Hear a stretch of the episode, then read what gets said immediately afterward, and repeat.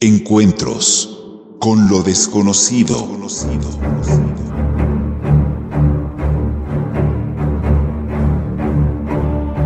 Cada viernes recorremos los senderos donde el misterio nos aguarda.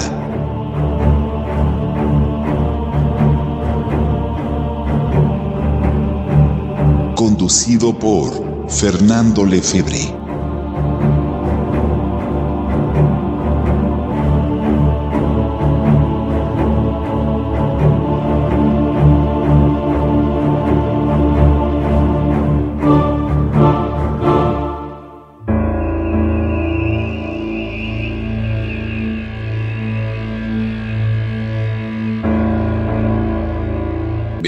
Una vez más a Encuentro con lo desconocido.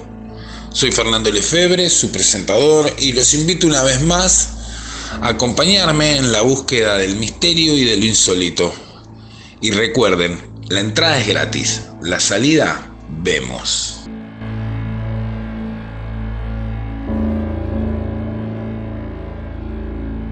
Bueno, hoy vamos a hablar de un caso que que generó cierta polémica, cierto revuelo dentro de la, del mundillo de la ufología local. Es un caso que tiene unas características muy interesantes, nos, porque refleja de alguna manera lo que, lo que es la investigación de campo, la, elaboración de diferentes hipótesis para un hecho. Eh, bueno, eh, tiene algunos ribetes políticos también, en el sentido de que hay quejas sobre, sobre la no actuación de, autoridades oficiales. Eh, involucra a varios investigadores que han realizado varios trabajos con diferentes hipótesis bueno, el hecho en sí es el que sucedió el último 30 de junio en Neuquén, que tiene como protagonistas a dos pilotos. Ustedes recordarán, fue un caso bastante reflejado en su momento. Básicamente lo que se consigna es el avistamiento de una de un ovni sobre los cielos de Neuquén protagonizado por dos pilotos del Aeropuerto Internacional de Neuquén, el presidente Perón.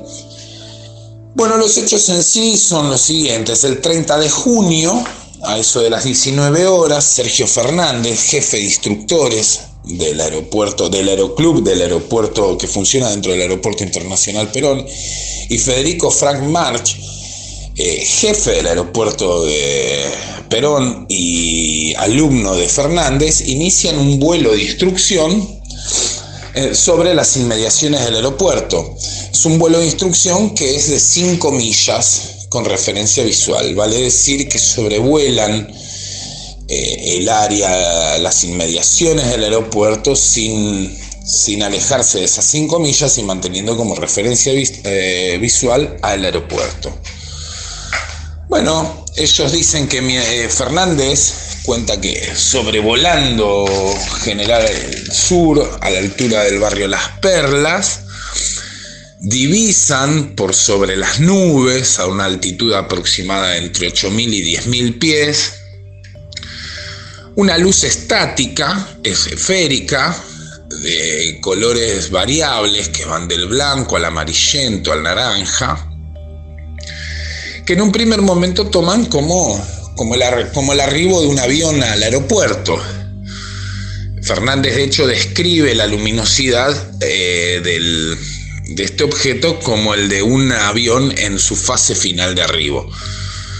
Al no recibir notificación alguna de la torre de control, Fernández toma contacto él con la torre, suponiendo que quizás el avión en cuestión tuviera algún problema de comunicación, los de Torre de Control avisan que están viendo lo mismo que él, pero que no tienen tránsito.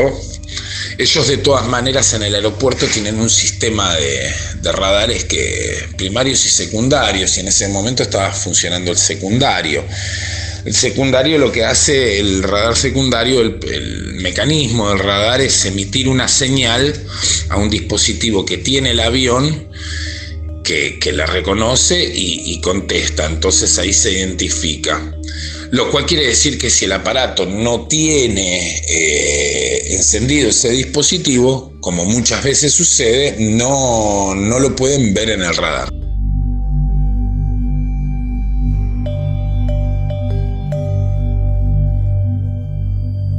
Hasta ahí todo normal, pero ellos ven que esta luz permanece estática en el lugar, les llama muchísimo la atención, aparte es una luz bastante intensa.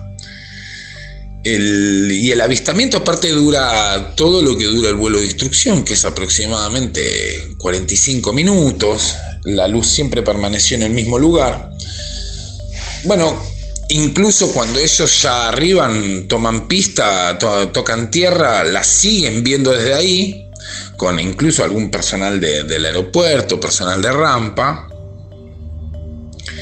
Eh, bueno, el hecho toma, toma estado público cuando una radio local le hace una entrevista a Fernández y donde reproduce la conversación que tienen con la torre de vuelo y donde claramente se puede ver, se puede, se puede oír por, por, por los tonos de la voz, por lo que están diciendo, que efectivamente están ante un hecho anómalo.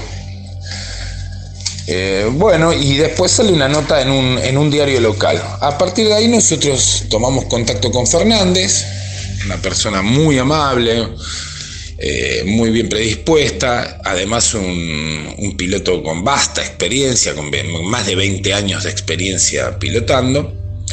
Nos cuenta que, que si bien él en, en esos 20 años de experiencia le había tocado ver alguna vez algo raro, no le dio mayor importancia porque podría tener alguna explicación y cada tanto uno ve cosas extrañas que, en realidad no son extrañas, sino que no les puede prestar demasiada atención por las cosas que está haciendo, nada fuera de lo normal, pero que nunca, jamás había visto algo como esto, que descartaba que fuese un, un dron, un satélite, un astro o un avión o cualquier otro elemento conocido.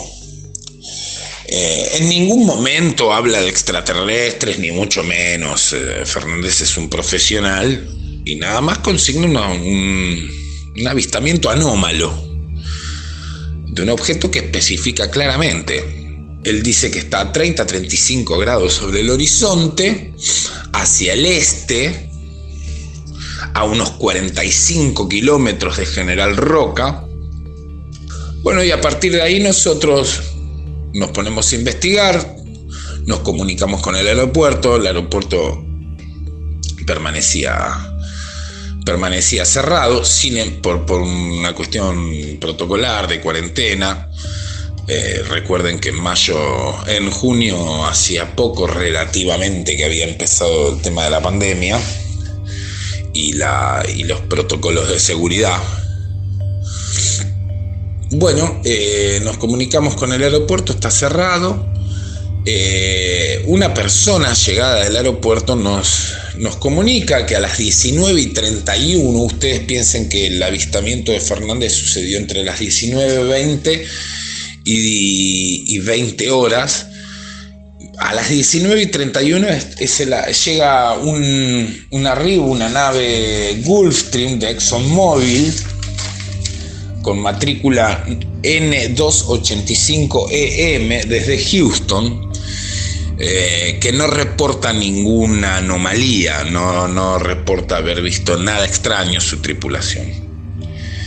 Eh, nosotros quisimos contactar este vuelo, nos salían las aplicaciones nos comunicamos con ANAC, nos confirma el vuelo, nos aclaran que ExxonMobil no, no sé si es una cuestión contractual, no recuerdo ahora el término exacto, sus vuelos no salen reflejados en ninguna aplicación de estas. Pero nos confirman que efectivamente desde Houston había arribado este, este avión Gulfstream de la ExxonMobil. Un vuelo ejecutivo, de hecho.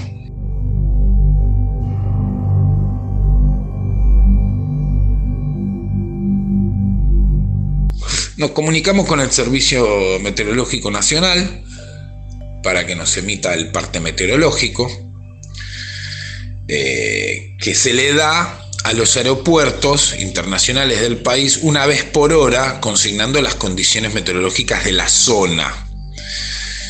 El parte meteorológico para el aeropuerto internacional Presidente Perón en la franja horaria de las 19 a las 20 horas eh, daba un cuadro de 3 a 4 octavos scattered que quiere decir que había una nubosidad, eh, una nubosidad parcial, eh, digamos que estaba el 30-40% del, del, cielo cubierto y con nubes dispersas, que es lo que quiere decir scattered. Eh, y a una altitud las nubes de unos 4.000 pies. Bueno, eh, acá vale, vale, aclarar que Fernández en, distintas entrevistas, que esto es natural también, no, no, no, no insinúa nada extraño, eh, tiene que ver con, con tiempo transcurrido, dinámicas de la conversación, como eh, las características del interlocutor, o sea, entra en juego un montón de factores, no es que mienta ni mucho menos, pero en algunos casos, en alguna entrevista dice que está parcialmente cubierto, en otros parcialmente despejado, en otras dijo que estaba totalmente cubierto. Mm, bueno, la realidad es que el cielo estaba entre un 30 y 40% cubierto y con nubes dispersas. Bueno, nosotros siguiendo investigando, eh, nos topamos con que justamente en paralelo a esto descubrimos que Júpiter el 30 de junio tenía, salía por el este, se hacía visible a las 19 horas con una ascensión de 15 grados por hora y que a la hora en que el piloto Sergio Fernández consigna el avistamiento coincidía con el cuadrante exacto en donde Fernández eh, ubica esta observación. Nosotros hacemos consultas, ¿no? consultamos con, astrónomos, consultamos con una aplicación, Stellarium. Eh, bueno, todos unánimemente eh, nos dicen que sí, que efectivamente en ese lugar exacto estaba Júpiter. Todo en base a alguno, a los dichos de Fernández y donde había especificado hay un plano del aeropuerto donde se ve claramente, donde él, él, dibuja, donde él marca dónde exactamente se eh, tiene la observación. Bueno, todo indica que en ese lugar estaría Júpiter. Hay que agregar que Júpiter en ese, el, para el 30 de junio tenía una magnitud de brillo de menos 2,4, que es una magnitud enorme, enorme, porque el 14 de julio eh, estaría en su máxima posición y se iba acercando a eso. Bueno, nosotros eh, desarrollamos esta hipótesis de trabajo, la presentamos con Viviana Bryson en el diario Crónica, que sale en el suplemento paranormal de Crónica. Alejandro Agostinelli antes realiza una investigación muy buena que se llama Si buscas platillos, platillos encontrarás, donde básicamente también eh, se inclina por la hipótesis jupiteriana y también Luis Burgos en en su blog personal realiza una investigación del suceso y también llega a la misma conclusión de que, se de que se trataría de una confusión o un error de apreciación de los pilotos.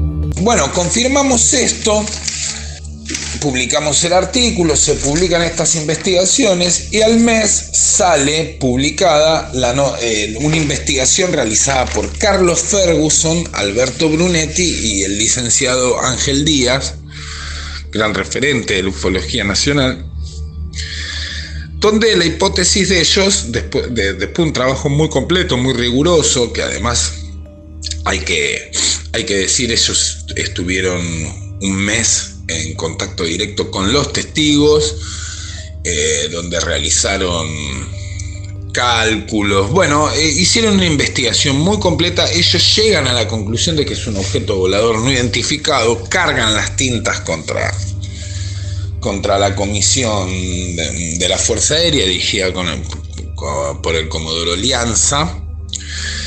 Y bueno, como que transforman de alguna manera eh, este, este avistamiento en una cuestión política. Eh, más allá de que, de que no sea una cuestión directa de la investigación, sí tiene peso indirecto. Eh, a mí realmente no me interesa, no, yo no formo parte de ninguna comisión, no formo parte de ningún grupo, soy independiente, más gasto eh, dinero, recursos, tiempo en investigar, no, o sea, no gano nada. O sea, no, no me interesa por ese lado. Eh, sí me, me, interesa en función de analizar objetivamente el trabajo de Ferguson. Bueno, cuando yo cuestiono esto, Ferguson eh, me, acusa a mí de, de ser un pichón con un, un, destetado, un gorrión con alas de, cóndor, me acusa de trabajar para Alianza, de estar en asociación con algunos periodistas, o sea, una ordimbre de suposiciones un poco paranoicas. Si me conociera sabría que está diciendo disparates. Él se aferra a esto para... O sea, él defiende su investigación en base a agravios al resto. Bueno, más allá de eso, más allá de eso, yo los invito a leer el informe realizado por Ferguson, Brunetti y, Díaz, que es muy completo, es muy bueno, está a disposición de ustedes en el blog personal de Carlos Ferguson. Los invito a leer eh, la investigación realizada por Alejandro Agostinelli, los invito a leer la investigación realizada por Luis Burgos, eh, en, sus respectivos blogs, la nota publicada por Crónica y para que ustedes saquen sus propias conclusiones. Es un, es un caso interesante eh, porque, bueno, una de las cosas que me acusa Ferguson es de, de, menoscabar el testimonio de los, de, los, de los testigos, nada más lejos de la verdad. Quiero aclarar que Fernández fue una persona muy amable, eh, muy bien predispuesta. Eh, lo que sí eh, sería bueno recordar las palabras del, padre de la ufología científica, el doctor Joseph Heineck, que él al referir, uno tiene la idea de que los pilotos son infalibles, de que no se equivocan, de que tienen un conocimiento superlativo para identificar cosas en el cielo, y es un mito. Eso es un mito. Eh, obviamente tienen un bagaje y una preparación superior al promedio, pero no son impermeables al error, no son infalibles. De hecho, Heineck en una encuesta realizada en los años 60, creo, determinó que el 88% de los reportes hechos por pilotos militares habían sido eh, de ovnis, habían sido errores de apreciación. Eh, a ver, nadie está exento de errores, uno se puede equivocar, no está mal, no está mal, nadie está menoscabando. Lo que sí es que para realizar una investigación objetiva uno tiene que tener en cuenta todos los elementos. Eh, para eso uno corrobora los dichos de un testigo. O sea, cuando uno corrobora los dichos de un testigo, no está infiriendo que el testigo mienta. Eh, se, llama, se llama línea investigativa, o sea, son eh, procedimientos típicos del método científico para determinar la realidad material de un hecho. Bueno, más allá de esto, les vuelvo a repetir, invito a los, a los oyentes a, investigar, a meterse en el trabajo de Ferguson. Son tres notas bastante extensas. Revisen el artículo de Agostinelli, revisen la investigación realizada por Luis Burgos y lean el artículo escrito por Viviana Bryson en, en base a una investigación realizada en conjunto conmigo, eh, que se vio reflejada en el diario Crónica, y saquen sus conclusiones, porque, como diría Mulder, la verdad está ahí afuera.